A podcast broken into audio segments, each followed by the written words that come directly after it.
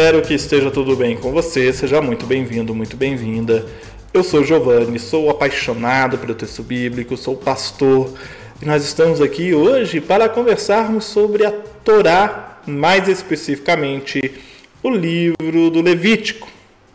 O livro do Levítico que é a continuidade da transmissão da Torá a Moisés, iniciada na segunda metade do livro do Êxodo. Uma das características fundamentais do livro é seu caráter mais instrutivo que narrativo. Enquanto Êxodo se propõe a contar a história do povo, Levítico se propõe a ser o conjunto de leis em torno do culto, pureza moral e cultual. Se fôssemos fazer um esboço do livro, nós poderíamos dividir assim: os sete primeiros capítulos são as leis sobre sacrifícios. Primeiro, no primeiro ao quinto capítulo, as leis para os leigos, e do sexto e o sétimo capítulo para os sacerdotes. O capítulo 8 a 10 trata do início do culto. Capítulo 11 a 15 trata das leis sobre pureza e impureza. O capítulo 16 é um capítulo importantíssimo para a compreensão do Levítico. Trata do Yom Kippur, o grande dia da expiação. Dos capítulos 17 a 26, nós vamos ter a lei de santidade. E o capítulo 27 vai tratar sobre juramentos e dízimos. Tendo sido finalizado no pós-exílio, é singular nós encontrarmos as leis do sacrifício na abertura do livro. Pouca informação se tem sobre o culto, a prática do culto antes de Israel ser uma nação. Por isso, se segue as normas de sacrifício as leis concernentes ao culto no Sinai.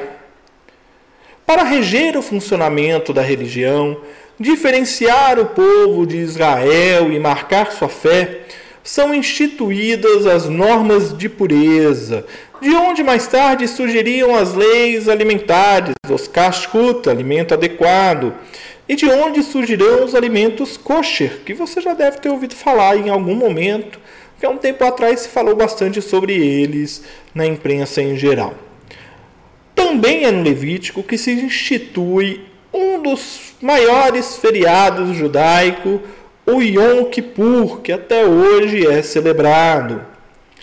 No Levítico nós temos ainda a lei da santidade, que ao lado das de normas e purezas constituem o grosso das leis para o povo.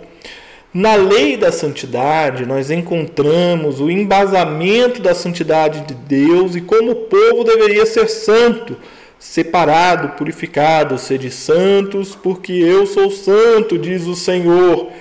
Também é na lei da santidade que nós temos o maior dos mandamentos: amar a Deus acima de todas as coisas e o próximo como a si mesmo. E esta lei que vai ser depois ressignificada ou retomada por Jesus de Nazaré.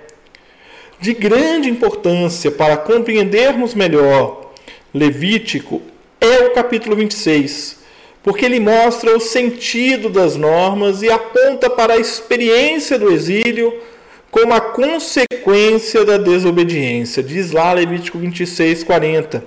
Enfim, porém, meu povo confessará seus pecados e os pecados de seus antepassados por serem infiéis e se oporem a mim.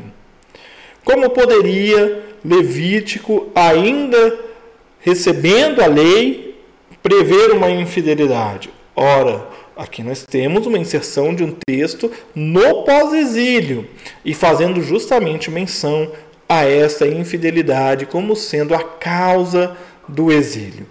O Levítico talvez seja, Levítico e Deuteronômio, tá?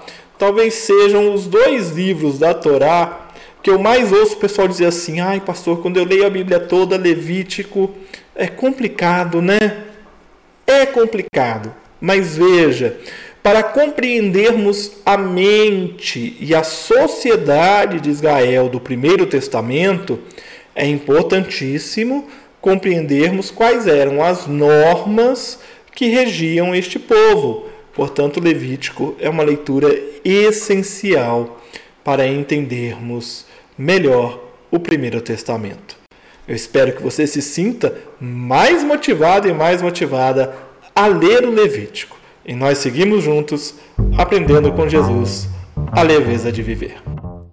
Você ouviu o podcast Café com Alecrim. Eu sou Giovanni Alecrim, pastor da Igreja Presbiteriana Independente do Brasil e um apaixonado pelo texto bíblico, e eu convido você a conhecer melhor os meus conteúdos em giovannialecrim.com.br. Um grande abraço e seguimos juntos, aprendendo com Jesus a leveza de viver.